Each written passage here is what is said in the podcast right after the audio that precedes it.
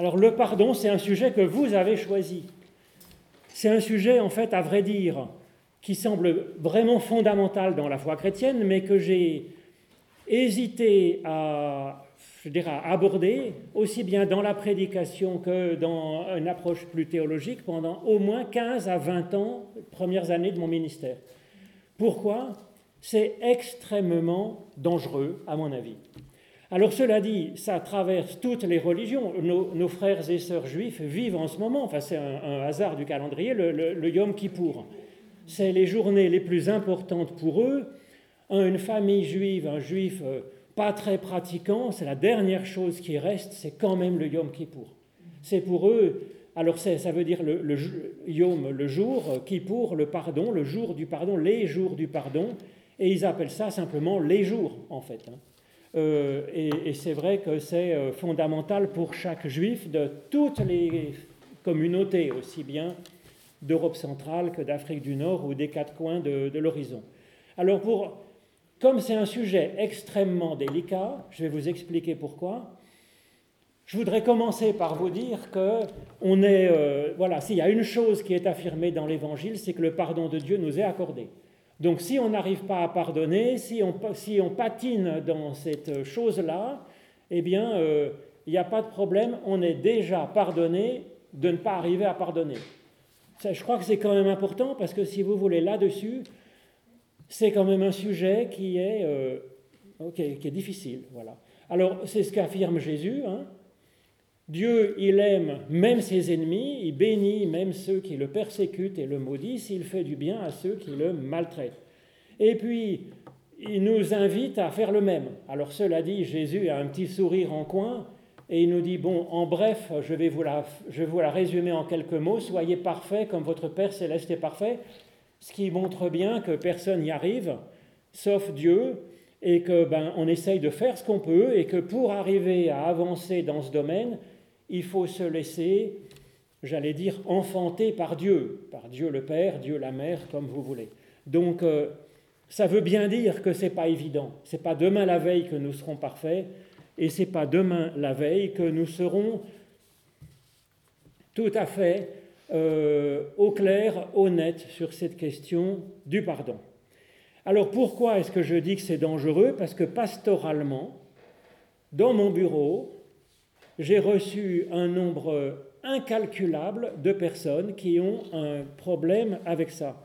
Le il faut pardonner, un chrétien pardonne, tout le monde le sait, ça fait des dégâts immenses, des dégâts psychologiques, parce que quand on est victime et qu'on s'est fait par exemple euh, violer quand on était enfant, c'est pas rarissime si vous voulez. Hein c'est n'est pas des 1 pour 1000 qui ont été des problèmes sexuels d'agression quand ils étaient enfants, c'est des pourcents. Donc, euh, quand on est 100 personnes, il y a forcément une, deux personnes qui ont été agressées enfants. Alors, ces personnes, on leur dit, un chrétien pardonne, et vas-y. Ben, je veux dire, on fait comme on peut. Parce que si vous voulez, quand on marche sur le pied, des fois, ça me fait un peu mal à un ongle, mais enfin, arriver à pardonner relativement à ma hauteur. Mais quand on a un sévice grave dans l'enfance, on vous dit en plus, il faut pardonner. Si vous étiez bien chrétien, si votre foi était à l'auteur, vous pardonneriez. C'est la double peine. Déjà, on a encaissé des coups traumatisants, et en plus, on vous dit que euh, si vous continuez à souffrir maintenant, c'est bien votre faute, parce que si vous aviez la moitié de la foi qu'il faut, ben, Dieu vous aurait donné la force de pardonner. Merci beaucoup. Donc non, c'est extrêmement dangereux de dire il faut pardonner. On peut dire il est bon de pardonner, mais comme une espérance, comme je vais dire, un fruit de, Dieu qui travaille en nous. Mais euh, bon, euh, c'est tout un travail, c'est un cheminement, c'est pas il faut pardonner. Ça fait des dégâts psychologiques immenses. Et puis ça fait même des vrais morts, parce que dans mon bureau, le nombre de femmes que j'ai vues comme quoi il n'y a pas égalité homme-femme sur ce sujet-là en particulier. Le nombre de femmes que j'ai vues, de tous les milieux, qui se font euh, euh, maltraiter physiquement par leur mari. On imagine toujours euh, le camionneur qui revient aviné de sa semaine et qui tabasse sa bonne femme. C'est pas que ça peut arriver, je ne dis pas que ça n'arrive pas, mais c'est tous les milieux sociaux. C'est tous les milieux sociaux. Et alors que vient me dire cette femme? Elle, a de la peine à m'avouer que son mari lui cogne dessus. Et puis quand elle arrive à l'avouer, parce que j'arrive à le sentir un petit peu par l'expérience, elle dit oui, mais enfin c'était ma faute, je l'ai énervé, je sais que je ne devais pas faire ça, et puis le lendemain il s'excuse, que voilà, etc. Et ça continue et ça continue. Et elle dit mais oui, mais comme un chrétien doit pardonner, ben en fait je pardonne et puis euh, euh, j'essaye de faire plus attention, de ne pas l'énerver, etc. Donc vous voyez ça, c'est tout à fait classique. Si elle a du mal à avouer, c'est parce que la victime se sent coupable elle c'est sa faute d'avoir mis en colère son mari. Alors, un, chrétien, une chrétienne pardonne, je lui dis, mais là, ce n'est pas la question du pardon, madame. Vous allez mourir. Hein. Il, faut, il, faut il faut quitter ce monsieur. Voilà, c'est tout. Donc, voyez, pardonner, euh, pardonner à cet homme, c'est une question. On pourra voir ce que ça peut vouloir dire. Mais si les personnes, comme Dieu le dit, toute personne est aimée et pardonnée, d'accord, par Dieu. Ça peut être éventuellement par nous, après un cheminement, pas, pas forcément facile, parfois douloureux. Mais les actes, tous les actes ne sont pas pardonnables. Il y a des choses qui sont inexcusables, insupportables, inadmissibles, point, barre. Et c'est ça, vous voyez, c'est des sujets qui sont infiniment délicats. C'est des sujets infiniment délicats qu'il faut traiter donc avec le plus de... Vraiment au ras des, situations vécues. On fait comme on peut, et si on essaye de faire au mieux possible, c'est déjà absolument formidable. Et en ayant en ligne de mire, ce serait bien que la situation puisse être pacifiée, si vous voulez. Alors, arriver à être dans un chemin de pardon, alors je ne dis pas, bon, moi personnellement, j'ai de la chance, personne, euh, enfin, j'ai jamais subi de dommages euh, épouvantables. Donc je peux en parler savamment, si vous voulez, parce que personne n'a jamais été vraiment méchant avec moi, en fait. Donc j'ai de la chance, mais ce n'est pas le cas de tout le monde. Mais ça demande, je peux vous le dire, parce qu'à travers les personnes que j'ai rencontrées, des milliers de personnes, qui parlent de leur vie en particulier et en confiance euh, théoriquement, hein, soit par Internet, avec cet anonymat qui effectivement met vraiment en confiance les gens aussi, euh, soit comme pasteur de paroisse, avec un peu plus de résistance, réticence de la part des gens, parce qu'on n'a pas forcément envie que tout se sache dans le village, même si on est tenu au secret professionnel comme les avocats et comme les médecins, mais bon, enfin bref, je sais que ça demande énormément d'énergie euh, de pardonner. C'est vraiment quelque chose qui demande une énergie euh, très importante, une énergie spirituelle, une énergie existentielle, une énergie un peu créatrice pour arriver à changer son cœur, à calmer sa colère, sa rancœur, sa haine, son désir de vengeance, de euh, cette blessure profonde. Alors ça, c'est le premier point. Donc il n'y a pas à se culpabiliser parce que ça demande une énergie immense. Euh, et il ne suffit pas de le faire en un claquement de doigts, de se dire, voilà, demain j'aurai pardonné, ça sera derrière. Ce n'est pas comme ça que ça marche on fait euh, selon euh, ce qu'on peut faire. Euh, voyez, pour arrêter de fumer, ça paraît évident, hein, il suffit de ne pas acheter de cigarettes. Si on en a acheté, il suffit de ne pas saisir ce sort de petit cylindre de papier et de ne pas l'allumer, ça semble évident. Eh bien, quand on est un vrai fumeur, on a du mal à arrêter de fumer. C'est très difficile. On ne peut pas se rendre compte. Ben, pour arriver au pardon, c'est la même chose. C'est très difficile. Alors ensuite, il peut y avoir différents, euh, différents, degrés, si vous voulez, quand on est victime de quelque chose de terrible, différents degrés euh, de pardon. Ce n'est pas juste le pardon oui ou non. Hein. Le premier point, ça pourrait être calmer, calmer notre cœur, calmer notre tête, calmer notre vie et arriver à dormir, sans que sans arrêt ça revienne et que ça tourne. C'est-à-dire que quelque chose qu'on a subi dans le passé, donc dans notre histoire, ça reste présent et on est continuellement encore et encore victime de ça parce que ça revient la nuit, ça revient, on y pense le matin, on y pense le soir, et donc ça reste dans le présent. Et ça, c'est usant. Et donc le premier point fondamental, c'est d'arriver à ce que la victime puisse être en paix par rapport à cette histoire passée. Arriver à laisser ça dans le passé. On a été victime au passé, et maintenant, on cesse d'être victime de ça.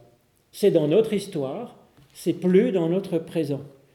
Alors, ça semble hyper évident, parce que quand on a été violé petite, on n'est plus violé aujourd'hui.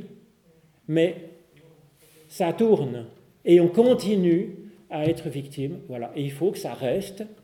J'ai été violé quand j'avais 5 ans, quand j'avais 20 ans, quand j'avais 50 ans, quand j'avais 80 ans. Parce que ça arrive à tout âge, il faut pas croire. Et donc, euh, les... me demandez pas comment c'est possible. Quand j'étais aumônier des prisons, les gangsters, on peut comprendre la logique, si vous voulez. Il y a de l'argent, j'ai pas d'argent, je vais braquer une banque. On peut comprendre la logique du truc, si vous voulez. Ensuite, on essaye de se contrôler. Mais violer des personnes, tout juste, c'est des extraterrestres, si vous voulez, je ne comprends pas. Mais bon, bref, euh, premièrement, pour la victime, c'est arriver à ce que le passé soit passé.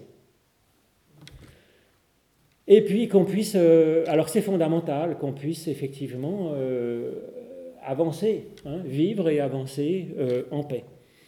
Alors ensuite, ça peut être vis-à-vis de la relation éventuellement avec le coupable, euh, avoir des, relations euh, renouées, un contact possible, c'est-à-dire pouvoir être dans la même pièce, dans la même église, dans la même, au bureau, au même travail, peut-être dans la même famille, un cousin, voilà, peut-être aussi euh, un mari, une femme avec un divorce vraiment pénible, bah, qu'on puisse continuer à élever les enfants, voir les petits-enfants, fêter un mariage et être ensemble. vous voyez, au moins qu'on puisse, que ça soit un travail dans un voisinage acceptable. C'est le deuxième niveau, hein, euh, qui peut faciliter la vie quand même. Hein. Euh, mais enfin, ce n'est pas non plus indispensable. On n'est pas obligé.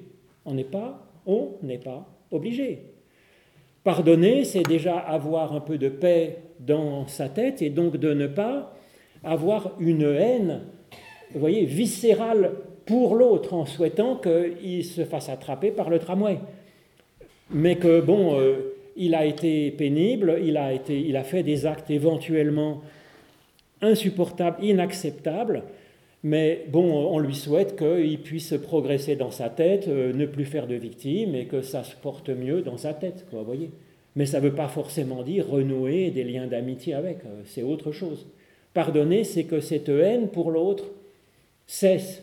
Et si on peut avoir en plus le sentiment de se dire, bah, côté, que, Dieu le bénisse et qu'il soit heureux, euh, qu'il puisse progresser et être moins dysfonctionnel, avoir cette bienveillance-là pour ce bonhomme ou cette bonne femme, même si on n'arrive pas à le rencontrer, renouer avec, c'est déjà une sorte de bienveillance, si vous voulez. Pour la victime, la, vous voyez, la colère et la haine, Bon, il ne sait pas forcément qu'on a de la haine pour notre bourreau d'un temps.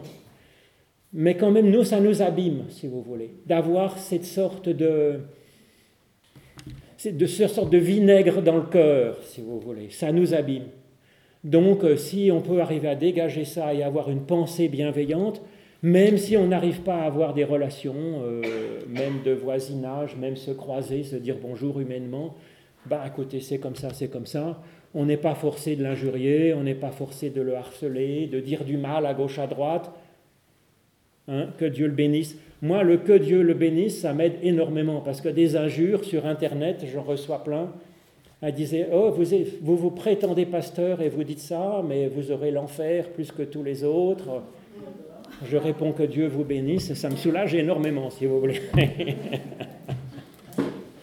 C'est pas grave. Donc, euh, le stade d'après, ça peut être le cas, par exemple, euh, je ne sais pas quel exemple vous donner, mais par exemple, un époux infidèle. Moi, je trouve ça dégueulasse. Mais cela dit, je ne comprends pas. Mais cela dit, ça peut arriver. Hein. On peut glisser sur une peau de banane, si vous voulez. Donc, arriver à pardonner ça et de se dire, bon, on va essayer de, renouer des vrais liens de respect, d'amitié, de, voilà, avec euh, quelqu'un qui a fait un dérapage. Euh, Ce n'est pas toujours indispensable. Hein. Mais il y a des cas où c'est euh, merveilleux. Bon, après, euh, après, si vous voulez, on fait comme on peut, hein, et on fait comme on veut. Il n'y a pas là non plus d'obligation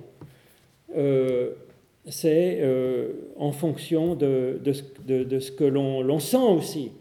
Mais je connais des histoires comme ça merveilleuses, hein, où effectivement un dérapage euh, a été, euh, a été pardonné et avec une vraie relation qui s'est renouée. C'est assez beau. Hein, c'est assez beau. Hmm. Alors, il y a des situations, si vous voulez, des cas de conscience tout à fait pénibles, euh, où, euh, par exemple, est-ce qu'on peut euh, tourner le dos à sa mère, par exemple? Parce que si vous voulez, théoriquement non. Hein. honore ton père et ta mère, etc. Ben oui, mais il y a des fois où, si vous voulez, c'est difficile. Des fois où c'est difficile parce que je parlais de viol dans l'enfance, ben des fois la mère, c'est celle qui, euh, qui, j'allais dire, tenait la lampe euh, quand son nouveau mari ou, son, euh, ou le père violait la gamine ou le gamin. Et, donc à ce moment-là, si vous voulez arriver à pardonner à sa mère quelque chose comme ça, c'est plus encore que c'est fait violer dans la rue, vous comprenez. C'est quelque chose qui est profondément tordu. Hein. Une mère qui donne la vie donne aussi ou est complice, même si c'est une complice muette et, euh, qui ne fait rien, mais qui ne fait rien non plus pour protéger. Euh, ensuite, moi j'ai des personnes, mais ça, ça m'arrive chaque année, vous voyez, c'est pas le cas exceptionnel, chaque année. Surtout quand la maman commence à vieillir et qu'elle a besoin d'aide, mais que la maman continue à c'est vrai ou c'est, je veux dire, est-ce qu'elle continue à être maltraitante ou non, je ne sais pas. En tout cas, la fille ou le fils ressent remonter euh, cette, euh, ce traumatisme viscéral, si vous voulez, quand il va s'occuper de sa pauvre vieille maman. Euh, qu'est-ce qu'on peut dire? Il faut absolument prendre sur soi. Ben, je ne sais pas, si vous voulez. Qui, je ne peux pas mettre cette charge-là sur les épaules d'une personne. Donc je dis, écoutez, si vous pouvez le faire, faites-le. Si vous ne pouvez pas le faire, eh ben, il y a peut-être d'autres gens qui seront mieux à même d'aider votre maman. Mais ce qui est compliqué, c'est, oui, théoriquement, il faudra arriver à passer dessus. Ben, si on n'y arrive pas, on n'y arrive pas, si vous voulez. Hein. Euh, parce que c'est pas bon non plus, si vous voulez, de maintenir une personne maltraitante en situation de continuer à maltraiter. C'est pas bon non plus pour le bourreau. C'est pas bon pour la victime, mais c'est pas bon non plus pour le bourreau. Donc la maman qui a 98 ans, qui avait laissé ou qui avait maltraité son enfant, euh, elle voit bien que quand sa fille, son fils arrive, il y a quelque chose un profond malaise. Donc pour la maman de 98 ans, est-ce qu'elle le sent, est-ce qu'elle le sent pas? Vous voyez, elle, sent bien. C'est-à-dire on est des animaux aussi. On sent quand l'autre a peur. Hein. Donc euh, voilà, donc c'est pour vous placer la complexité du problème. Il ne faut pas simplifier la chose. Il faut euh, rester là par rapport à ça. Il faut, euh, il faut être modeste à mon avis et faire euh, au mieux comme on peut. Voilà. Il faut. Hmm. Euh, il faut euh, qu'est-ce qu'on peut faire? Il faut arriver à rompre donc avec cette sorte de, mémoire, mémoire qui, qui, vient vraiment être nous obséder, mémoire obsédante du passé et qui apporte une influence négative. Donc ça, c'est à mon avis l'objectif de ce cheminement n'est pas une injonction, c'est une visée, euh, c'est une bénédiction, c'est une promesse hein, du travail de Dieu et de nous. pas, nous, on n'y arrive pas par nous-mêmes, donc il faut aussi, là, il y a l'aide de Dieu qui peut, quel, créateur et qui peut nous créer comme capable de ça, euh, comme, euh, voilà, même si ça laisse encore une cicatrice, comme on s'est fait blesser à la main, ben, il y a une cicatrice qui peut rester. Moi, j'ai eu un accident de trottinette à 3 ans et je m'étais fait mettre 27 points de suture sur la jambe. Il y a toujours la cicatrice. J'avais 3 ans, c'était donc il y a 62 ans. voilà. Et j'ai appris même que la jambe, elle pousse par le bas. Mais la cicatrice, elle, est près de mon genou, elle est en haut. C'est elle est petite comme la jambe d'un enfant de 3 ans. Enfin bref. Donc, euh, ça, c'est la première chose. La deuxième chose, il faut peut-être rompre aussi avec le déni du passé, parce que pour faire ce travail, il faut se reconnaître être victime. Or, euh, en particulier pour ce qui est avec les parents, pour ce qui est avec... Euh, euh, des fois, on, a été victime, mais c'est enfoui profondément. Et là, c'est ce que diraient les psychanalystes, et ils ont raison, bien sûr, le déni du passé, des gens qui ne se souviennent pas de leur enfance, ça a été trop dur. C'était le cas, par exemple, des Juifs pendant, les, dans les camps de concentration. Ils sont arrivés, ils ne parlaient de rien. Hein. Et oui, ils ont été prisonniers en Allemagne, dans des camps de concentration, mais ils ne racontaient pas. Euh, donc ça peut être le cas de choses comme ça qui sont effectivement du comble de, de, l'inhumanité, mais il y a des choses dont on a du mal à parler et même dont on a du mal à se figurer. Mais ça, les vieilles blessures euh, non, euh, non figurées, non dites, non prises conscience, euh, ça ne met pas dans des bonnes situations parce que, alors ce n'est pas le cas pour la Shoah, mais c'est le cas pour la femme battue dont je vous parlais. Elle est victime, mais elle n'en a pas conscience. Et ça, c'est pas bon parce qu'il faut pouvoir travailler là-dessus. Elle, se dit, non, c'est moi qui suis coupable. Mais l'enfant violé aussi, il se sent coupable. C'est pour ça qu'il ne va pas aller dénoncer euh, l'oncle, le tonton, le papa ou, euh, le pasteur. C'est ça la question, si vous voulez. Hein. Euh, parce qu'il est coupable. Et, le, travail du bourreau, euh, il, voilà, euh, il, joue là-dessus exprès pour museler sa victime. c'est le, j'allais dire, c'est le, le béaba du travail du bourreau. Hein. c'est de faire que ça ne sorte pas. Mais c'est intégré d'une manière assez profonde. Donc ça, quand on est victime, il faut rompre avec la mémoire obsédante du passé pour que ça reste dans le passé, mais aussi il faut rompre avec le déni du passé. Parce que du coup, on peut travailler dessus.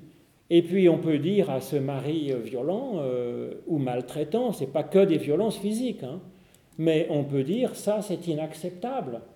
Et puis on peut en parler, ou on peut, vous voyez, il y a des choses qu'il faut arriver à sortir pour que le coupable ne recommence pas sans cesse. Parfois, c'est euh, euh, être continué à être victime sans cesse. Ça peut être le cas de la mémoire obsédante, mais ça peut être le cas aussi du déni du fait qu'on soit victime et, euh, que ça soit enfoui, si vous voulez. donc ça, il faut, à mon avis, travailler là-dessus. Oui. Hmm. Alors il y a aussi des, fausses culpabilités. Des fausses culpabilités euh, c'est un peu hein, la spécialité de, notre époque où il y a une sorte de néo-moralisme qui ressort, un peu comme le wokisme, si vous voulez, ou euh, spécialement moi-même, voyez, je suis blanc, occidental, euh, avec d'âge mûr, je suis coupable. Je suis coupable d'être un masculin toxique. Voilà. Et on a entendu euh, encore une histoire récemment. Hein. J'ai pas osé ouvrir mon bec parce qu'il ne faut pas trop, mais euh, il y a un, conférencier qui dit voilà, maintenant, en pensant à ces femmes afghanes qui sont, et femmes iraniennes qui sont effectivement maltraitées par des, religieux machos, hein, on va faire lever les hommes pour euh, qu'ils s'excusent finalement de maltraiter les femmes. Alors voilà, parce qu'on est homme, On est coupable de masculinité toxique, mais ça c'est le wokisme, c'est le néo-moralisme du, du 21e siècle. On est coupable parce qu'on est blanc, occidental et homme. Mais aussi nous, voilà, on est dans un pays agréable, on a un bon niveau de vie. On est des salauds parce que salauds de riches, voilà. Et ils ne pensent pas aux pauvres, il y a des enfants par milliers qui meurent de faim. Alors les, ces moralistes, euh, ils n'ont rien donné non plus, si vous voulez. Mais comme ils ont la bien-pensance, eh ben, ils sont du côté des dénonciateurs. Et donc ça, euh, quelque part, si vous voulez, ça, nous rend une sorte de culpabilité malsaine parce que, parce que être culpabilisé, ça n'a jamais aidé personne, et que euh, c'est, vous voyez, on est déjà coupable avant d'avoir rien fait. Il vaut mieux voilà, il vaut mieux eh, faire un appel à la responsabilité personnelle, un appel à une belle visée et, se dire, bon, est-ce que euh, je fais ma part euh, du travail euh, domestique? Est-ce que effectivement je respecte les autres, celui qui est pauvre Est-ce que je fais ce que je, est-ce que je fais ce que je peux? Mais que chacun se saisisse de sa propre euh, responsabilité d'humain et puis s'occupe de son voisin, de sa voisine comme il peut, de ses frères et sœurs, de sa vieille maman. Euh, mais c'est dire c'est une responsabilité personnelle, c'est pas cette sorte de voyez de culpabilité qu'on nous met euh, sur le dos. Ça c'est quand même très nocif à mon avis. c'est nocif parce que si tout le monde est coupable parce qu'il est né, parce qu'il est blanc, parce qu'il est... Voilà, il y a une sorte de, catégorie, si vous voulez. Il dilue la, responsabilité individuelle et, c'est, euh, à mon avis, euh, tout à fait dommageable. Ensuite, euh, c'est vrai qu'il faut chercher quand même à mieux se comporter, on est tous d'accord, mais ce n'est pas par la culpabilisation aveugle qu'on fait avancer ça. Donc il faut effectivement euh, clarifier ces situations. Ensuite, c'est quoi le pardon par rapport à ça? Est-ce que c'est une simple amnistie? Non, ce n'est pas une amnistie. Ça ne suffit pas. Parce que si vous voulez l'amnistie, alors on est, au bénéfice de cette amnistie par Dieu, en tout cas. C'est-à-dire que la, base même de l'Évangile, et cet amour des ennemis dont parle Jésus, c'est que toute personne quel que soit ce qu'elle a fait ou pas fait, quelle que soit sa foi ou son absence de foi, quelles que soient ses convictions, ses doutes, elle est aimée par Dieu, digne de vivre, digne d'être heureuse, digne d'avoir sa place, de respirer l'air qu'elle respire, digne de progresser. Il y a toujours une espérance sur cette personne, même les pires, bien sûr. C'est ce que dit Jésus. Alors, l'amnistie, c'est très bien, mais en même temps, on voit bien que ça ne suffit pas. On voit bien que ça ne suffit pas parce que si vous voulez, euh, c'est comme si vous allez au HUG en ayant la peste et le choléra. Le médecin vous dit bah, Vous avez la peste et le choléra, mais je vous pardonne, rentrez chez vous. Ben, je veux dire, d'abord, on continue à avoir la peste et le choléra, mais en plus, on va aller joyeusement batifoler dans les bus, les tramways, et on va aller transmettre à gauche la, peste et le choléra, et continuer à faire d'autres victimes. C'est pareil avec euh, un bourreau. L'amnistie ne suffit pas. On lui dit tu es digne d'être heureux, de grandir, mais ça ne veut pas dire qu'on peut faire n'importe quoi et que tout va bien. On ne peut pas laisser euh, les gangsters gangsteriser, les violeurs violer et les pédophiles pédophiler. C'est pas possible. Euh, et c'est là qu'on voit le statut des paroles de Jésus dans l'Évangile, quand il dit Ne résistez pas aux méchants. C'est pas ça que ça veut dire, évidemment. C'est pas applicable. Hein. Euh, évidemment non, mais il nous fait réfléchir sur la question de, de, notre réaction face à la méchanceté, si vous voulez, comment réagir, et il propose un questionnement là-dessus, et si des fois des solutions alternatives ne seraient pas intéressantes, mais ça ne veut pas dire qu'il ne faille pas empêcher les personnes au comportement euh, de, bourreaux euh, de, de continuer leur ouvrage, évidemment non. Hein. Alors, euh, ça veut dire que je pense que, voilà, cette amnistie, ça veut dire qu'on n'est pas là à régler les comptes. On n'est pas à régler les comptes. Quelqu'un euh, nous a grillé la priorité au feu rouge. On n'a pas besoin euh, de, voilà, de, régler les comptes. C'est pas, c'est pas, voilà, on, a été mal, euh, maltraité injustement. Hein, on nous a piqué notre place dans la queue à la poste. Ben, c'est pas si grave. On n'a pas à régler les comptes, si vous voulez. Hein. quoi? Pas faire justice soi-même. Alors on n'a pas à faire justice soi-même. On peut, voilà, la question c'est de savoir. Euh, ce n'est pas une question de comptabilité. De, vous voyez ce que je veux dire On n'a pas, c'est pas une question de comptabilité. C'est pas la, victime n'a pas besoin de souffrir. Ça ne ferait avancer en rien. Si on peut, euh, si on peut faire que la victime euh, s'améliore, le coupable s'améliore, ça c'est intéressant. Mais ce n'est pas une question de dette, de, de, punition, euh, de vengeance. Euh, il y a une parole de Paul dans Romains 12 qui est très intéressante, qui dit, écoutez, c'est pas à vous à régler les comptes. Hein. Vous dites au Seigneur, euh, à toi la rétribution, à toi la colère, hein, que Dieu te bénisse. C'est Dieu qui va régler les comptes. Moi, je ne suis pas là à régler les bons points, les mauvais points, à faire ait... Hein. Si le coupable euh, on inflige au coupable une peine, ça fait deux peines. Ça, il y avait une peine au début. Si on fait, souffrir le coupable, ben ça fait deux peines après. Ça n'a rien gagné. Ça fait deux peines dans le monde au lieu d'une. Mais euh, ça n'a pas, ça, pas équilibré les comptes. Euh, c'est pas la question. Euh, quelqu'un a fait du mal, ben, le mal a été fait et le mal a eu lieu. Si on ajoute la souffrance du coupable, ça ne soulage pas d'un iota euh, la souffrance qui a été infligée par le bourreau. Elle est sauf qu'elle est toujours là et il y a en plus celle du coupable. Euh, la question, c'est d'arriver à ce que le coupable ben, se porte mieux et qu'il puisse, euh, puisse progresser et, ne plus faire d'autres victimes. Hein.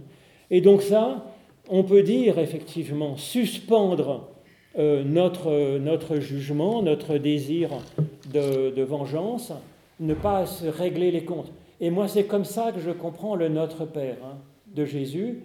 Pardonne-nous nos offenses comme nous pardonnons. Évidemment que la mesure du pardon de Dieu, ce n'est pas notre capacité à pardonner à nous. C'est l'inverse, évidemment. Hein. Euh, le pardon de Dieu est de toute façon infini avant même qu'on le lui demande. Évidemment, même si on n'a aucune repentance. et, puis nous, on lui demande l'un comme l'autre, si vous voulez, qui nous pardonne et que nous, on arrive à pardonner, on lui demande l'un comme l'autre. Mais de toute façon, ce n'est pas ce qui est marqué dans Notre Père. Il n'y a pas marqué pardonne-nous, il y a marqué libère-nous de la dette. Hein. Délivre-nous de la dette. Et, et, effectivement, je pense que ça soit dans un sens ou comme l'autre, il faut qu'on se délivre de cette logique de la dette. Ce n'est pas une question de dette. Le mal, il a fait du mal. Et donc il y a du mal de la victime qu'on doit soigner pour qu'elle se porte mieux. Il y a la source du mal dans le bourreau qui est problématique, qu'on doit soigner pour que cette source soit tarie et qu'il arrête de faire du mal. C'est ça la question. Ce n'est pas une question de dette, de rétribution, de donnant-donnant. Et ça, malheureusement, la théologie chrétienne a fait énormément de tort dans ce domaine en se disant la question du salut, c'est la question du pardon de Dieu, uniquement le pardon, que nos fautes soient réglées. Et donc c'était basé sur l'idée d'Anselme de Canterbury au Moyen Âge, avec le droit féodal. Il y avait une faute, et eh bien il faut que le coupable paye par de la souffrance. C'était comme ça. Et donc nous, comme tout le monde le sait, on est énormément coupable, donc on a une dette insolvable auprès de notre Seigneur qui a beau être tout amour est quand même très sévère. Et donc euh, il a un, dans notre registre, dans notre fiche, il y a une longue liste de toutes les choses horribles qu'on a faites ou qu'on n'a pas faites. Et ben, on s'est dit comment on va souffrir assez pour payer cette dette? Alors il y a Jésus-Christ, lui, il est parfait, il a quand même pas mal souffert sur la croix, donc il a payé lui-même, il n'y avait rien à payer parce que son casier judiciaire était vierge. Donc, euh, c'est au bénéfice de tous les coupables que nous sommes. Et puis il y a quelques personnes formidables, comme Sœur Emmanuel, qui est mon béguin. Euh, elle a fait énormément de bien, beaucoup plus que les quelques péchés que cette pauvrette a pu faire. Peut-être une fois, elle a mangé un bonbon de plus, je ne sais pas ce qu'elle a pu faire d'horrible, mais en tout cas, elle a des bonnes œuvres en surabondance, donc on est au bénéfice aussi des bonnes œuvres de Sœur Emmanuel. Mais ce n'est pas la question. Hein. Euh, ça, ça, laisse supposer que le coupable doit souffrir pour être pardonné. Le pardon de Dieu, c'est pas comme ça, c'est tout simplement parce qu'il l'aime. Une maman, son enfant renverse la purée par terre, elle n'est pas très contente, mais elle va nettoyer et elle n'a pas envie d'envoyer son, de, maltraiter son enfant pour autant. Elle continue à l'aimer. Dieu est comme ça. Donc ce n'est pas une question de comptabilité, c'est pas comme ça. Et donc il faut se délivrer de cette logique de la dette. On a fait du tort à quelqu'un, ben ça a fait du mal à quelqu'un. Ben donc euh, est-ce qu'on peut euh, lui faire du bien? Mais ce n'est pas une question de dette c'est une question, il y a une personne qui souffre, ben, on peut se sentir responsable pour essayer qu'elle souffre moins. Euh, c'est normal. Voilà. Hein. Euh, donc, euh, libérer de la logique de la dette, c'est quand même important, je crois, pour arriver, nous, à avancer, si vous voulez. Et en particulier, quand notre bourreau ne s'excuse pas, ne demande pas pardon, ce n'est pas le problème. Je veux dire, c'est son affaire à lui. Euh, notre affaire à nous, c'est de mieux nous porter. Donc, euh, ce n'est pas parce que le bourreau demande pas pardon, parce que si on attendait qu'il demande pardon, non seulement on a été victime, mais on continue à être prisonnier euh, de l'incapacité d'avancer de cette personne dysfonctionnelle. Donc c'est vraiment injuste. Hein. Non, c'est son problème à lui s'il n'arrive pas à demander pardon. En général, c'est même un, symptôme assez profondément inquiétant de la part d'un coupable. Moi, les pédophiles que je voyais en prison, 9 fois sur 10, ils n'ont rien fait, c'est pas eux, ils sont innocents, c'est une erreur judiciaire. Il n'y a qu'à croire. Il y a des erreurs judiciaires, mais il n'y en a pas 98%. Euh, il y a quelques petits pourcents d'erreurs judiciaires, je suis d'accord, mais pas 9 euh, sur 10, non. Euh, donc en général, euh, ils se rendent même pas compte. Et les, les, gamins violents qu'on a maintenant dans nos cités, en général, ils sont, enfin moi, autant que j'ai pu m'en rendre compte en, en, côtoyant, ils sont, non, ils sont imperméables à toute culpabilité. C'est tout à fait étrange. Ils n'ont pas conscience, vous voyez. Et donc, s'il fallait attendre que le gamin s'excuse, euh, on attendra toujours. Donc non, euh, on n'a pas à attendre que le bourreau s'excuse. S'il a une démarche de compréhension qu'il a fait quelque chose de mal, c'est plutôt bon signe pour lui. Et ça peut aider aussi la victime.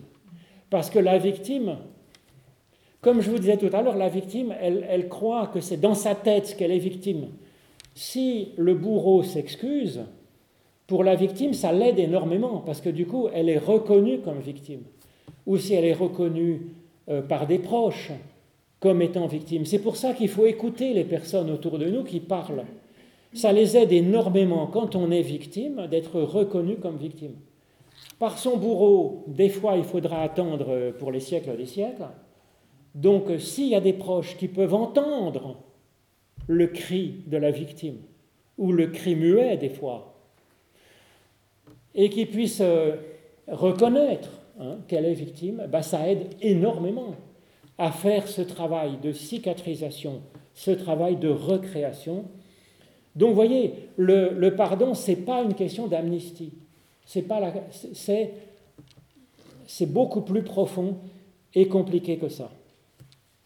Alors ensuite, euh, il y a euh, une dame qu'on aime beaucoup par ici, c'est Lita Basset. Elle a écrit un, livre important qui s'appelle Le pardon originel. Et ça, ça me semble important de noter cela, si vous voulez, parce que hmm, euh, ça nous aide aussi de, se savoir vraiment au bénéfice de, ce pardon quand nous, on est coupable. Hein. Euh, parce qu'on n'est pas toujours la victime. Statistiquement, hein, il y a euh, autant de victimes que de coupables. Alors c'est vrai que vous êtes, des femmes toutes, et il y a un peu moins de bourreaux chez les femmes que chez les hommes. Mais je ne sais pas à quoi c'est dû, c'est hormonal et culturel, je ne sais pas. C'est la force physique peut-être aussi, mais non, pas seulement.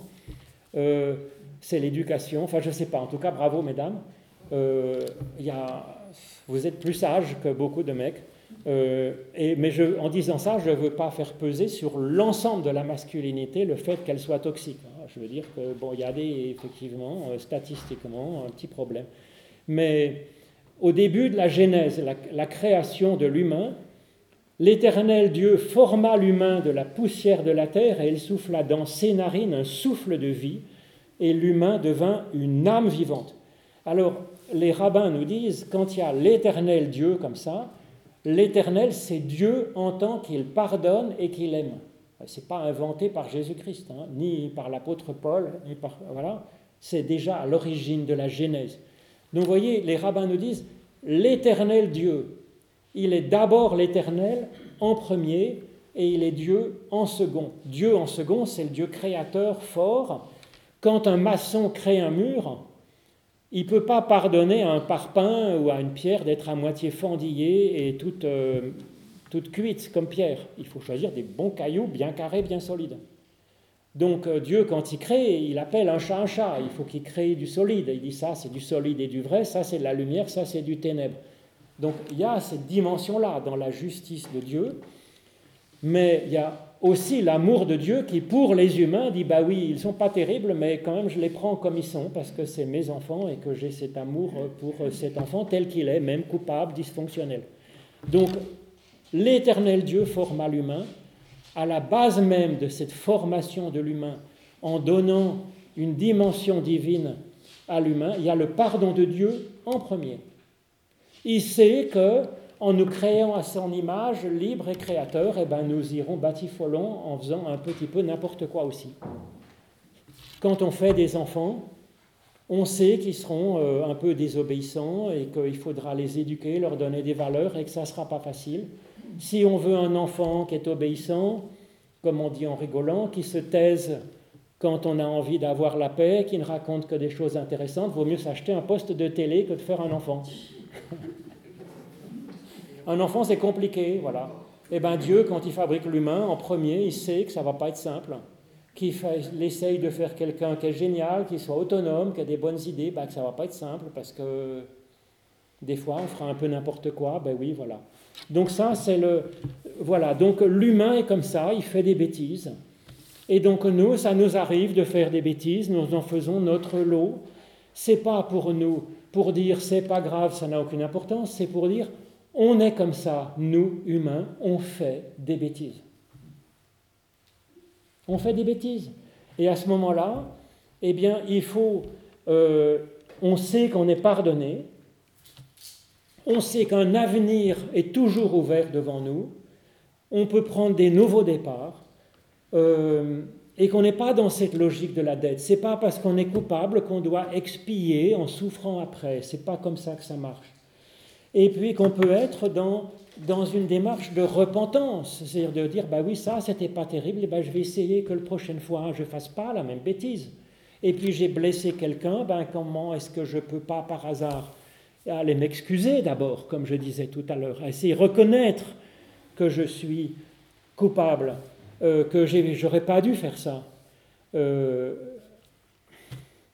oui, et puis ensuite d'être dans cette, euh, peut-être essayer d'aider euh, pour euh, ce que j'ai, la souffrance que j'ai apportée. Alors, on a la chance, c'est que dans la Bible, il y a un spécialiste à la fois des bêtises et de la repentance, c'est David, le roi David. Il en a fait de belles et des pas mûres. C'est vrai, beaucoup plus que nous ne ferons jamais en général dans notre vie, je dirais, de la plupart de nous, je pense. En tout cas, il a écrit un, psaume, hein, le Miserere, comme on dit en français, qui est le psaume 50 pour les catholiques et 51 pour les protestants. Vous voyez les difficultés de l'œcuménisme On va dire 50 et demi, si vous voulez.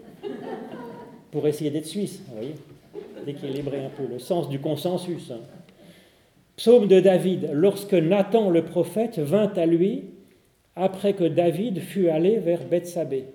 Bon, il est allé, il, était sur sa terrasse, il voit Bethsabée qui était en train de faire sa toilette sur sa, terrasse aussi. Et donc euh, il ziote, ça lui donne des idées, et puis euh, il va coucher avec Bethsabée. Et pour euh, liquider le problème gênant de l'époux, il l'envoie en première ligne à la guerre se faire tuer, comme ça le mari, merci, revoir c'est pas tout à fait correct. Et il y a Nathan qui est venu aider David à ouvrir les yeux parce que lui-même ne se voyait pas coupable. Donc on a besoin, nous, de prophètes, Nathan aussi. Alors on n'est pas à être les redresseurs de tort, mais on peut aider quand même. Euh, éventuellement, euh, on peut quand même des fois aider euh, à, je dirais, à, aider euh, peut-être à faire prendre conscience d'un certain nombre de choses, mais ça, c'est un sujet plus délicat dont je n'ai pas le temps de parler, c'est plus compliqué. C'est la paille et la poutre aussi de Jésus, si vous voulez. Enfin bref, David prend conscience qu'il a fait quelque chose de, monstrueux, quoi. Et il dit, Ô Dieu, aie pitié de moi, dans ta bonté, selon ta grande miséricorde, efface mes transgressions Lave-moi complètement de mon iniquité, purifie-moi de mon péché. Ô Dieu, crée en moi un cœur pur, renouvelle en moi un esprit bien disposé. Bon, je vous la fais courte parce que le psaume 51, 50 et demi, il est un peu long, mais voyez, ô Dieu, aie pitié de moi, c'est d'abord la grâce, c'est-à-dire c'est l'amnistie, que Dieu euh, continue euh, à nous compter comme ses enfants. Là-dessus, on peut compter. Mais c'est le premier point, se savoir s'ouvrir à cette grâce de Dieu, que Dieu simplement pardonne parce qu'il aime, comme le roi. Alors, c'est pas innocenté faire grâce.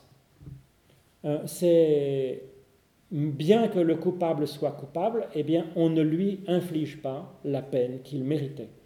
Ensuite, il y a un appel à la bonté de Dieu. Hein, dans ta bonté. La bonté de Dieu, c'est le côté amical de Dieu qui va nous accompagner. Voyez, c'est pas simplement l'amnistie, c'est un Dieu qui nous accompagne et qui continue à marcher la main dans la main avec nous, et on en a grand besoin.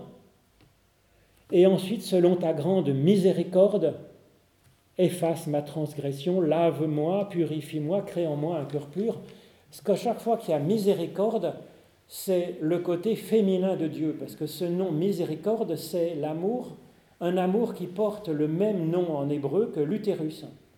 Et donc euh, c'est Dieu en tant qu'il nous enfante, qui crée en nous un cœur pur, qui fait que de dysfonctionnels que nous étions, nous soyons enfantés comme plus humains, plus, plus bienveillants, plus bienfaisants.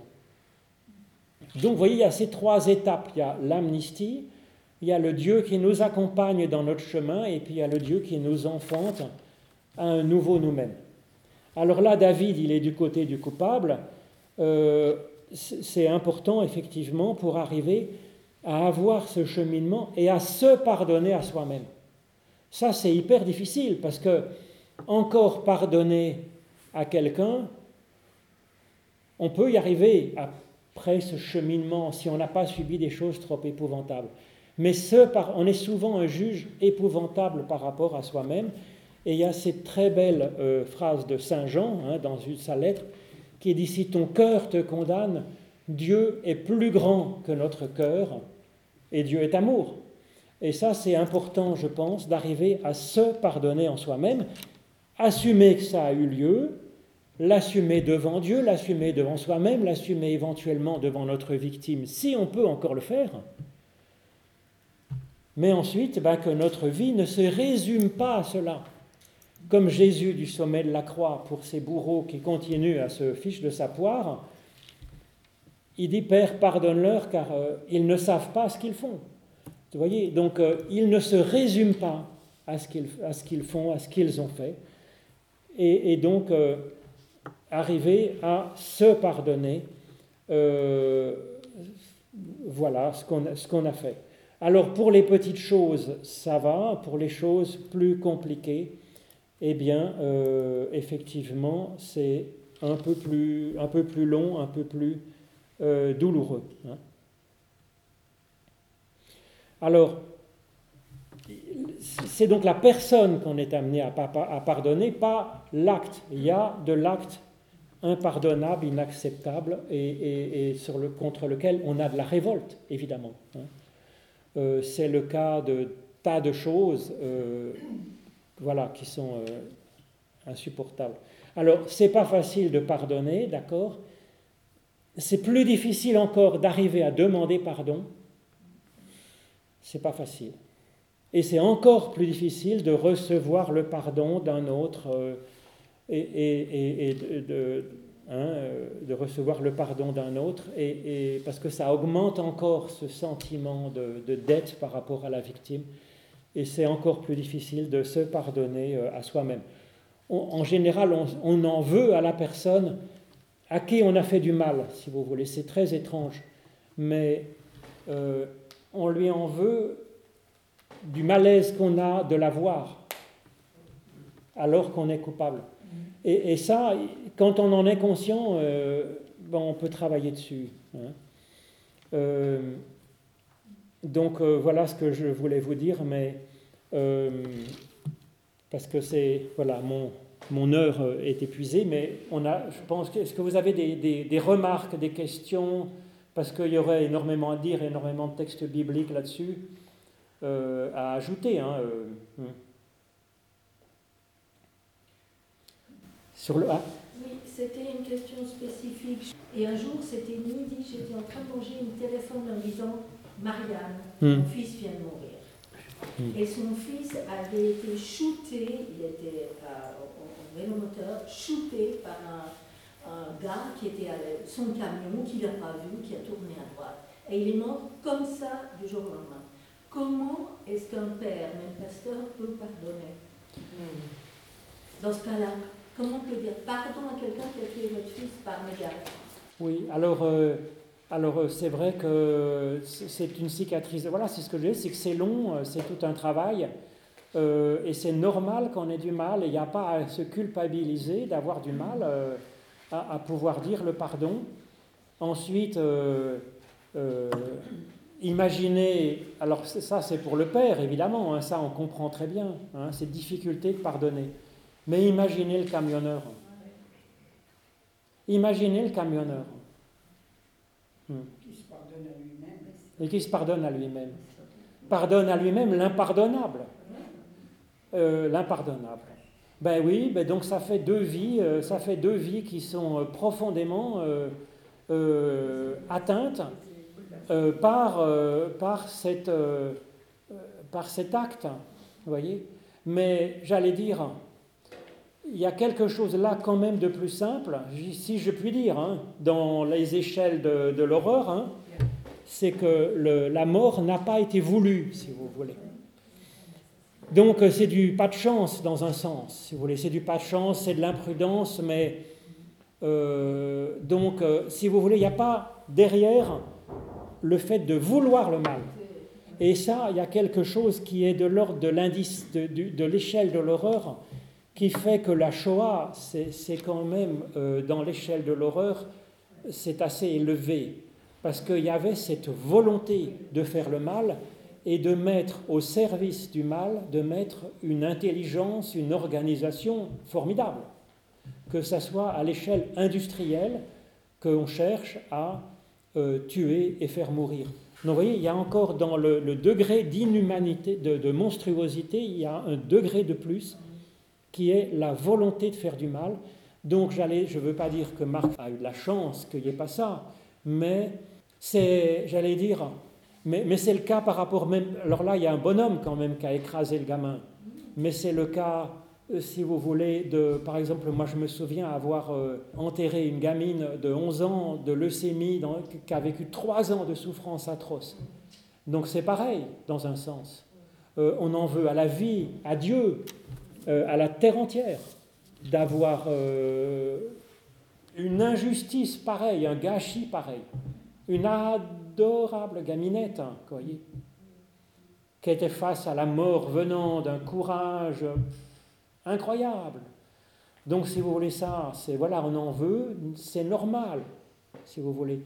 Mais c'est normal comme quand euh, on se brûle la main, parce qu'on a, oublié que la plaque était chaude, euh, on se brûle la main, on retire la main. Donc c'est normal, si vous voulez, c'est un réflexe normal. Face à la souffrance, face à, un mal insupportable, on a une sorte de, réaction viscérale, de retrait. C'est normal, c'est normal. C'est même sain, si vous voulez. Parce qu'il y a une sorte de révolte infinie contre quelque chose qui est infiniment révoltant. C'est le signe même de la vie et de la beauté de la vie.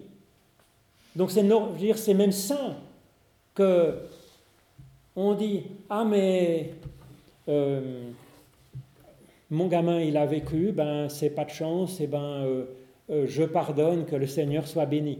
Donc je serais inquiet que Marc Fessler, voyez, le lendemain de la mort de son gamin, dise bah, le Seigneur me l'avait donné, le Seigneur l'a repris, que le nom du Seigneur soit béni.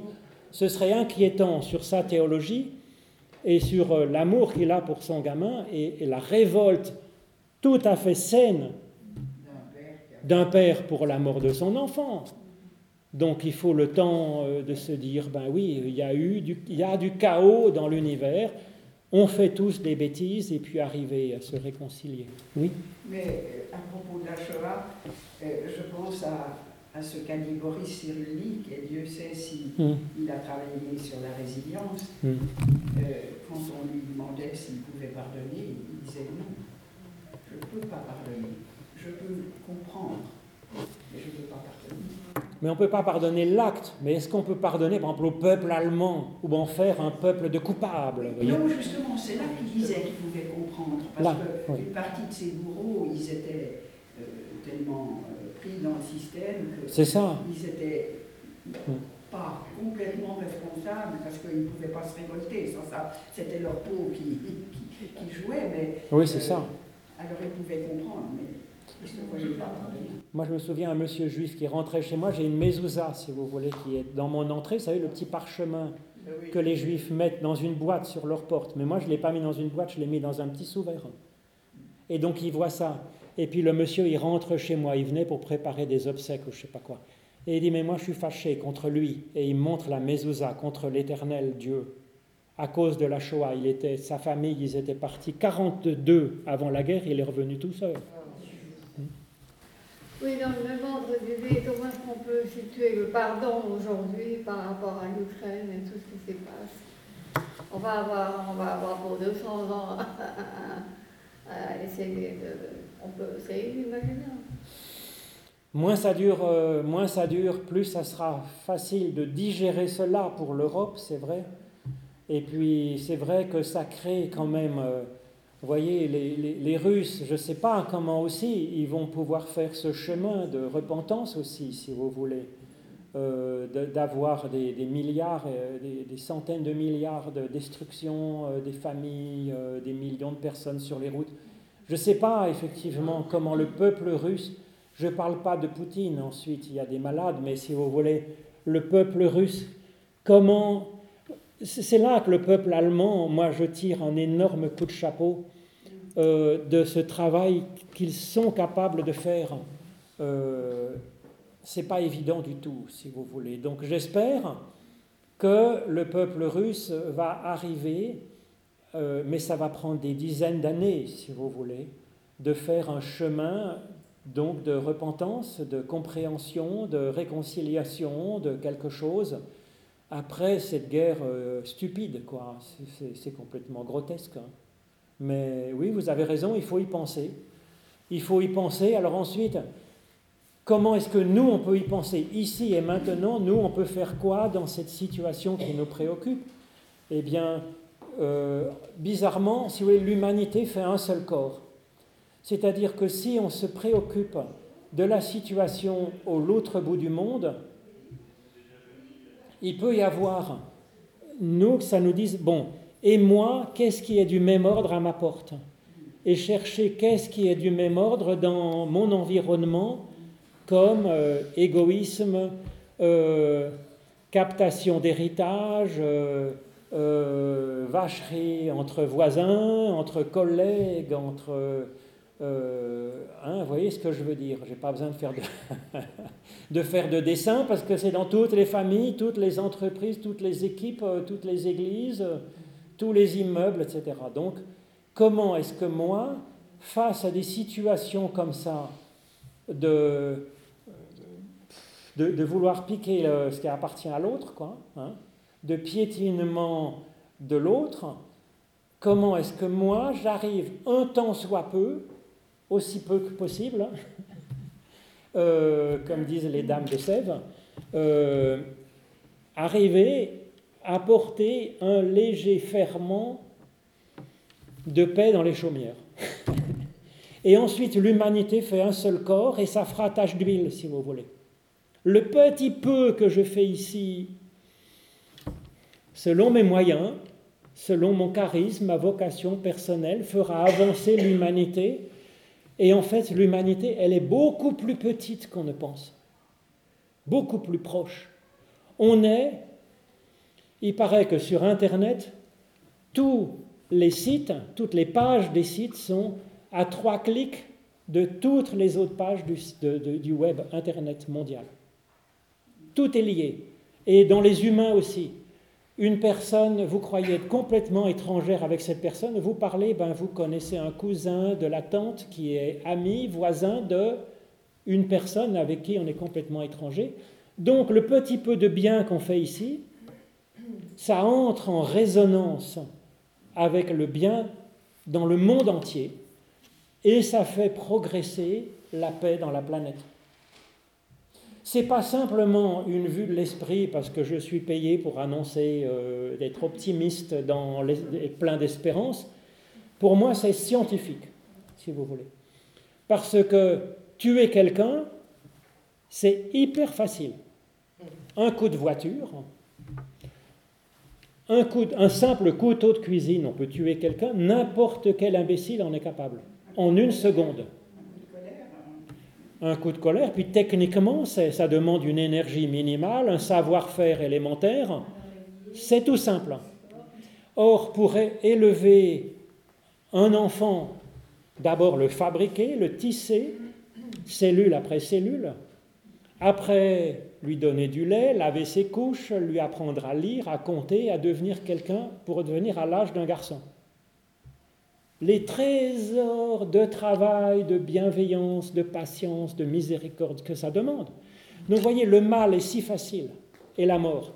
Et créer un être vivant à peu près en forme, c'est un tel immense travail d'une complexité infinie et pendant des dizaines d'années.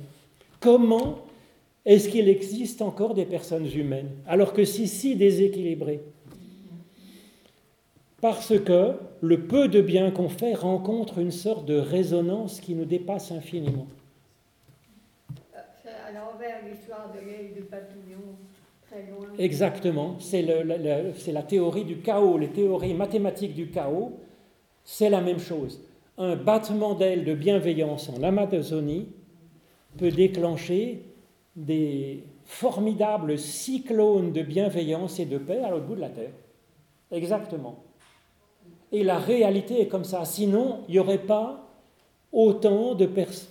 Moi, les personnes que je rencontre, globalement, elles sont touchantes.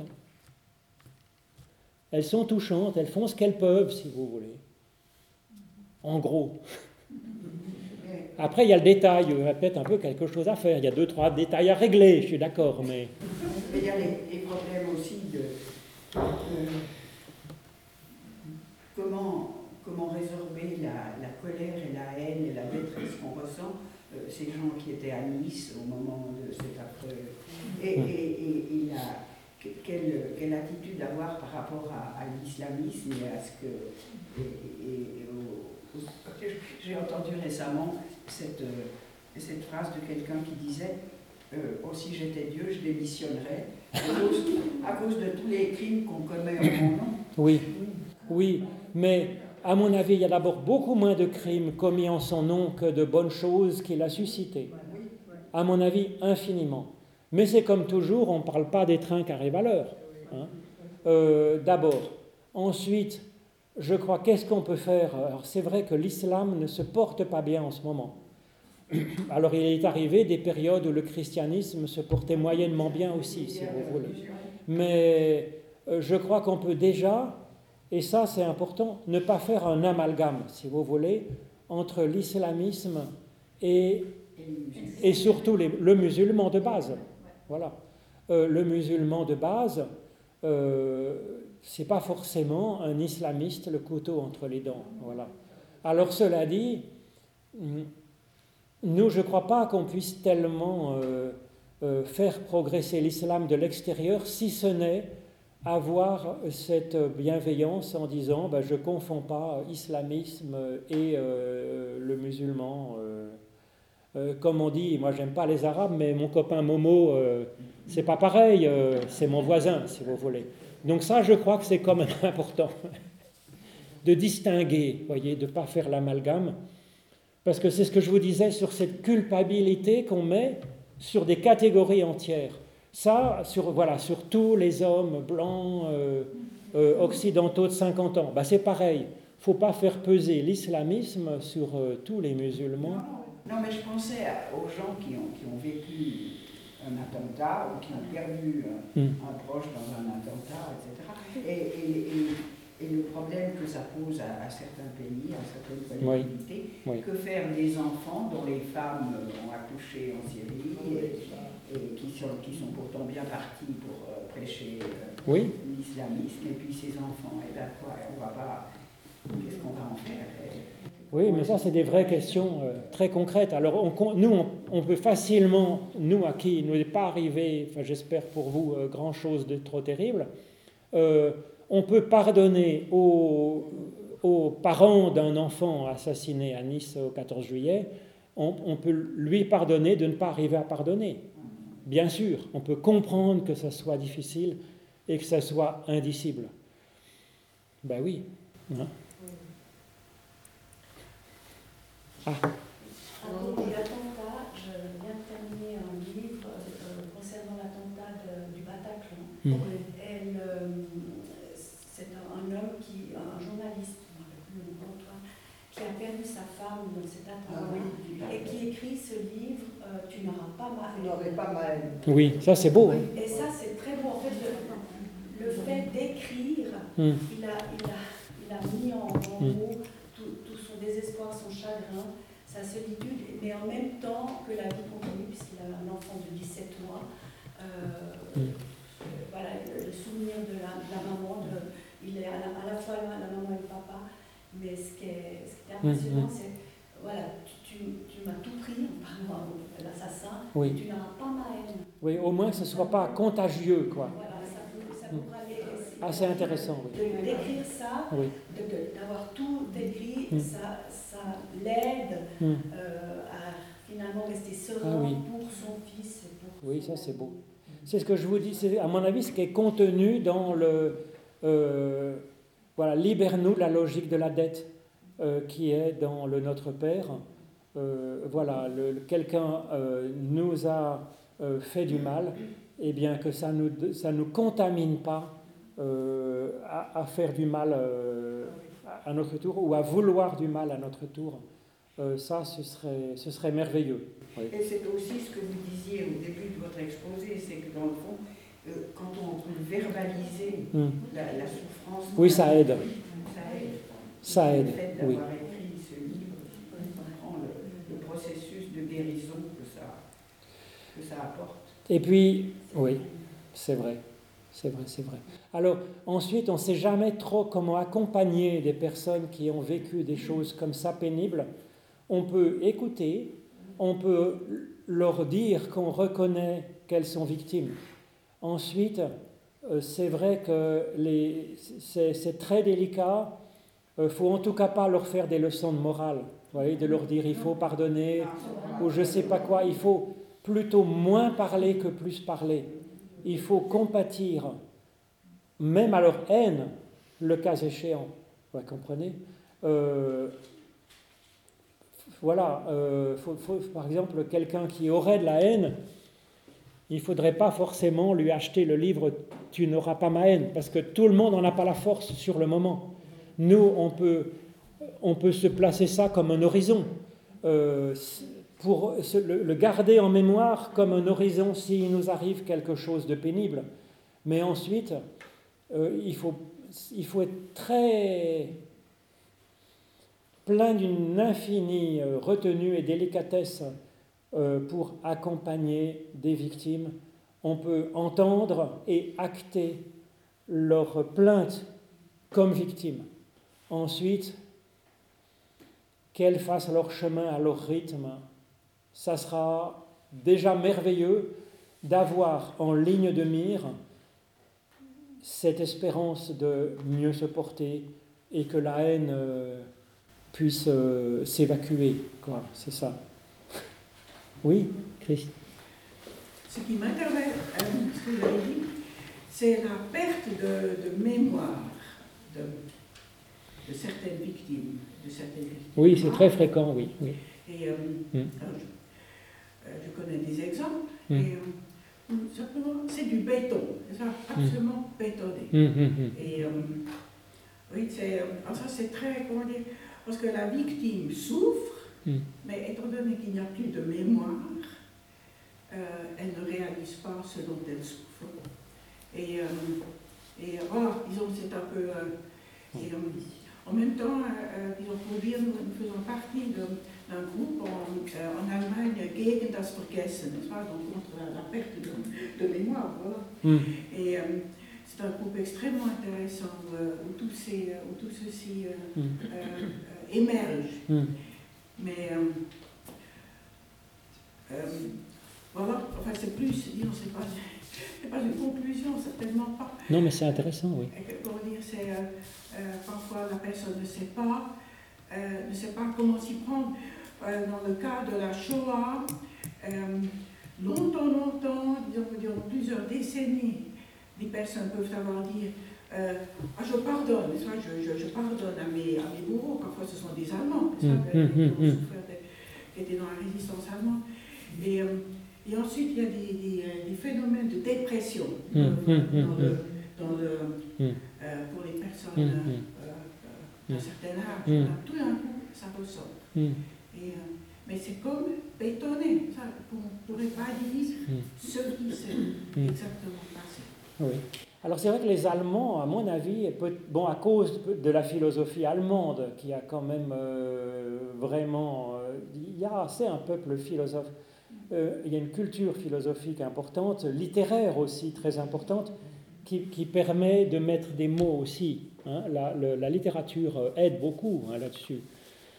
Et donc peut-être que les Allemands sont assez forts et qu'ils ont pu avancer beaucoup plus vite que d'autres peuples, même que le peuple français, euh, pour les massacres à Madagascar, la guerre d'Algérie, la torture, d'autres, euh, situations diverses et variées.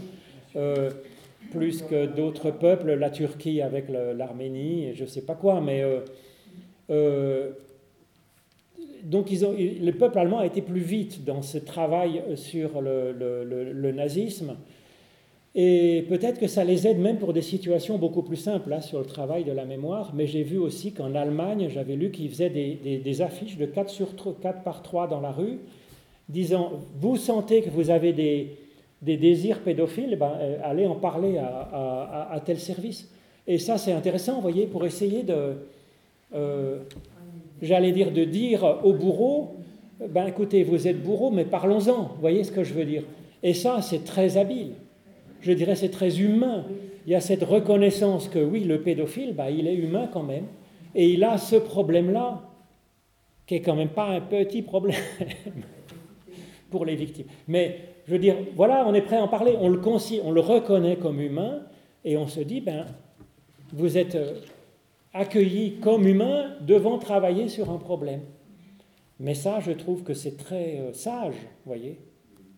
Euh, ça pourrait être le cas pour l'islamisme aussi, de dire voilà, vous avez des tentations de violence et d'oppression sur vos voisins euh, qui ne sont pas de la même sensibilité ou de la même religion que vous, d'oppression sur votre femme en particulier, dans ce cas-là aussi, hein, vos filles, eh bien, ça se travaille, Voilà.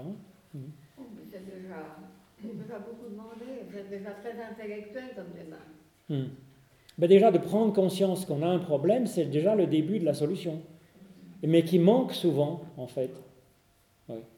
Ensuite, ben pour les femmes battues, quand même, aujourd'hui, on en parle beaucoup plus. Hein, de dire vous, êtes, vous subissez des violences, vous êtes victime.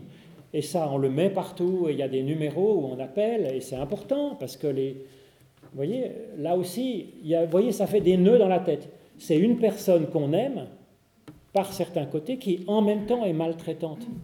Il y a une double, une double contrainte. Oui, c'est ce que disent souvent ces femmes. Hmm. C'est que dans le fond, elles les, aiment. Elles les aiment.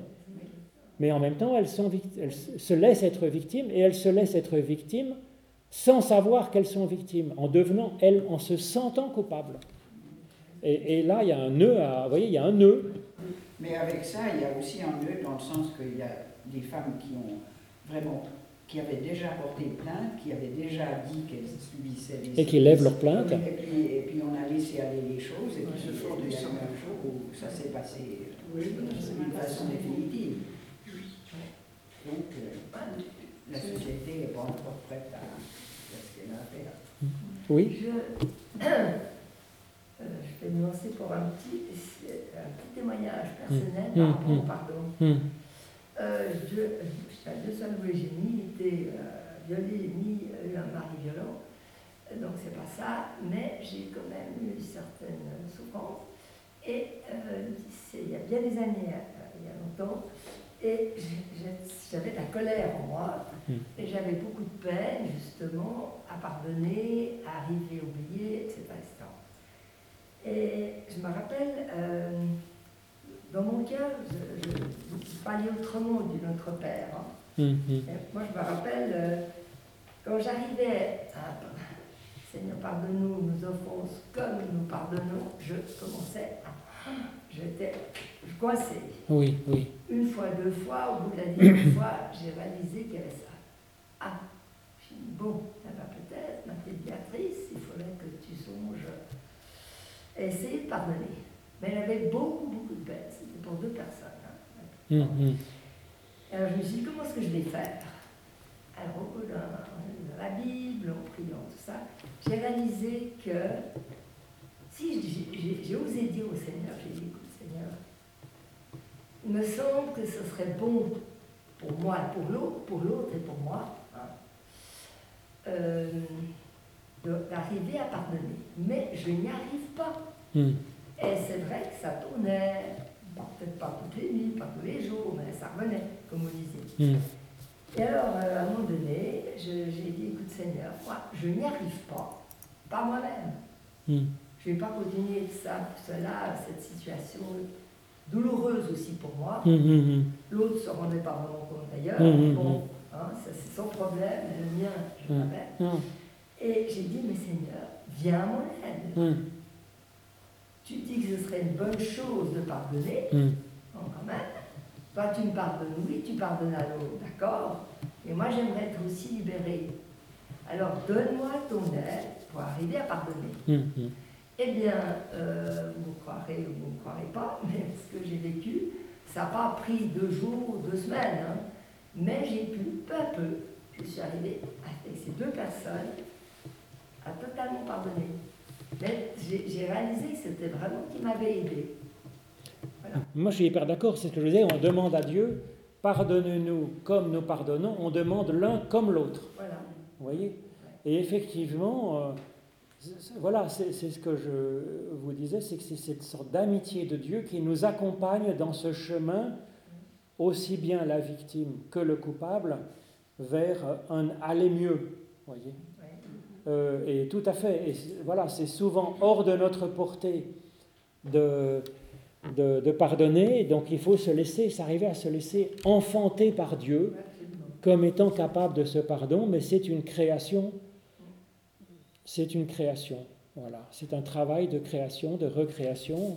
Alors aujourd'hui, on dit résilience, mais c'est vrai que ne faut pas non plus faire porter que sur la victime la charge de cette résilience. Euh, c'est pour ça qu'à mon avis, c'est important d'avoir cette dimension de foi, dimension chrétienne, ou d'autres religions, mais de dire, voilà, ça se demande dans la prière, c'est en même temps reconnaître que c'est au-delà de nos forces. Donc vous voyez, on, reçoit dans le fait de demander à Dieu qui nous aide à pardonner, on reçoit le pardon sur le fait que nous n'y arrivions pas nous-mêmes. Ça nous dit, oui, on sait que ce n'est pas à la force humaine d'arriver à pardonner quand on a vécu quelque chose de terrible. Mais le Seigneur le dit euh, avant de, euh, de mourir, hmm. pardonne-leur parce qu'ils ne savent pas ce qu'ils font. Il ne dit pas je leur pardonne, il dit pardonne-leur. Donc peut-être que Jésus, à ce moment-là, il n'y arrive même pas lui-même non plus. Hein. Et, moi, il le demande. Ça, ça me convient très bien. Je ne sais pas si les mots convenir. Euh, c'est lui qui est adapté. Mais c'est vrai que le fait de dire, je, ne sais pas, je n'ai pas non plus euh, souffert, bon, j'ai souffert d'une violence, une violence euh, dramatique euh, dans ma vie, mais ce n'était pas la faute de la personne. Mais je me dis, je n'arrive pas à pardonner, mais Seigneur, à travers moi, essaye de de, le de, pardonner et euh, de ne pas répondre, je pense aussi ce qui est important, de ne pas s'évanger mmh. dans les autres, de ne pas avoir de la haine mmh, mmh. c'est euh, pour un peuple, pour euh, des situations que nous n'avons pas oui, élues actuellement. C'est vrai que on dit, ben, c'est ces islamistes, tout ça. Mais le musulman n'est pas ça. la, la, religion musulmane, même si je la connais peu, le peu que je connais, à part qu'ils essayent de, un prosélytisme violent, peut-être dans, la, dans le même euh, Coran, je ne les crois pas. Les, les soufis dont on parlait, c'est des gens spirituels qui qui ont une grande bonté. Alors, hmm. on ne peut pas s'évanger contre un peuple en général. Bien sûr. C'est les actes qui sont euh, horribles, mais les peuples, je ne sais pas. Moi, j'ai. C'est les préjugés aussi qu'on a. Ça aussi, on devrait demander pardon par les préjugés défavorables qu'on a devant beaucoup d'effets qui ne sont pas louables, ou qu'on croit qu'ils ne sont pas louables. Euh, euh, d'abord, on rejette les, personnes. Non, mais c'est vrai que l'islam ne se porte pas bien en ce moment. C'est clair. Après, ça peut se comprendre, on peut analyser, comprendre, et on peut justement encourager le musulman euh, sincère, de base et pacifique, qu'on n'a pas ce préjugé contre lui. Euh, ça c'est important. Mais ensuite, c'est l'islam qui a un travail à faire euh, en interne. Hein. Nous, de l'extérieur, on, peut, si, on peut dialoguer avec ceux qui veulent dialoguer, mais c'est pas non plus. Euh, vous voyez, moi, il y avait un jeune couple là qui était donc protestant musulman. Ils voulaient une célébration religieuse de leur mariage. Donc, moi, j'ai dit oui, je sais faire. J'ai déjà fait plusieurs fois des célébrations interreligieuses de mariage. Mais j'ai cherché ici à Genève et dans les environs, à Annemasse, à Saint-Julien-Genevois, ou je ne sais pas quoi, un, imam qui accepterait. Hein, alors, et encore, c'était plus facile parce que c'était la femme qui était chrétienne, ce serait une femme musulmane, pour des simples raisons culturelles, ça aurait été plus difficile encore. C'est pas coranique, mais là c'était la femme qui était chrétienne, donc théoriquement dans les textes c'est possible. Mais aucun imam sur tout Genève, pas un seul a accepté de faire une célébration interreligieuse de mariage. Donc vous voyez, ce n'est pas simplement un ou deux euh, musulmans qui sont, euh, qui sont étroits, c'est en ce moment l'islam ne se porte pas bien. L'exemple, c'est l'Iran. Euh, on peut dire depuis l'extérieur, c'est pas bien, c'est pas bien, mais ce qu'elles sont en train de faire, les femmes, mais c'est admirable, c'est d'un courage. Alors c'est d'un courage parce que... Euh, non, c'est d'un courage infini. Ah, parce que c'est au bénéfice des générations suivantes et en donnant au sacrifice de sa propre vie. Il y a 100 déjà qui sont morts. Il y a déjà 100 femmes qui sont mortes et puis des hommes aussi. Et maintenant, ce sont les collégiennes qui manifestent. Maintenant, c'est des gamines qui. C'est vrai que c'est à l'intérieur qu'ils peuvent changer. Oui. il ne faut aussi pas oublier que l'islam a quelques centaines d'années de, de, retard par rapport à nous. Alors quand on pense à eux, il faut penser comment est-ce que nous aurions agi il y a 100 ans, 200 ans. Comment est-ce qu'on a agi au moment des guerres de religion? Ben Là, pour monter, je passe par la rue Michel Servet. Donc on a beau faire les fiers, si vous voulez, avec notre grande tolérance, parce que, moi, excusez-moi, je suis pasteur du temple de Vendœuvre où il y avait Sébastien Castellion. Donc on est très fiers de Sébastien Castellion, qui est effectivement incroyablement au XVIe siècle, en anachronisme complet, disait, euh, euh, voilà, cette liberté de conscience et de pensée qui est fondamentale. Mais c'est, si vous voulez, au XVIe siècle, comme vous dites, c'était tout à fait unique. Et notre bon Calvin, euh, Zwingli, ils ont jeté à la mer, pas à la mer, à Zurich, il n'y a pas encore la mer, mais la réforme radicale dans le, dans le, fleuve, euh, Luther avec la guerre de paysans, euh, Calvin avec euh, son Michel Servet, c'est vrai que nos réformateurs n'étaient pas des tendres pour tous, vous voyez. donc on a su faire. Donc on peut bien se moquer des musulmans aujourd'hui et on ferait mieux, comme dirait Jésus, avec sa paille et sa poutre, je veux dire, balayer devant notre porte. Déjà, si on enlevait la poutre qui est dans notre œil, on y verra plus clair pour enlever la paille qui est dans l'œil du musulman. Et puis leur donner le temps. Leur laisser le temps. Ils ont du temps en retard, il faut leur donner un peu le temps. Voilà, leur laisser le temps. Oui? Euh, Je voulais un peu dire comme le pardon est libérateur pour la personne qui pardonne. Mm. Et donner cet exemple d'un livre que j'ai lu récemment qui s'appelle La chape du silence. Mm qui a été écrit euh, par des Allemands qui se sont rendus compte que tout ce que leurs ancêtres, pères, grands-pères mm. avaient caché, ça les avait affectés sans le savoir. Ah C'est-à-dire qu'on a un devoir de pardon qui, comment dire, qui, qui fait boule de neige.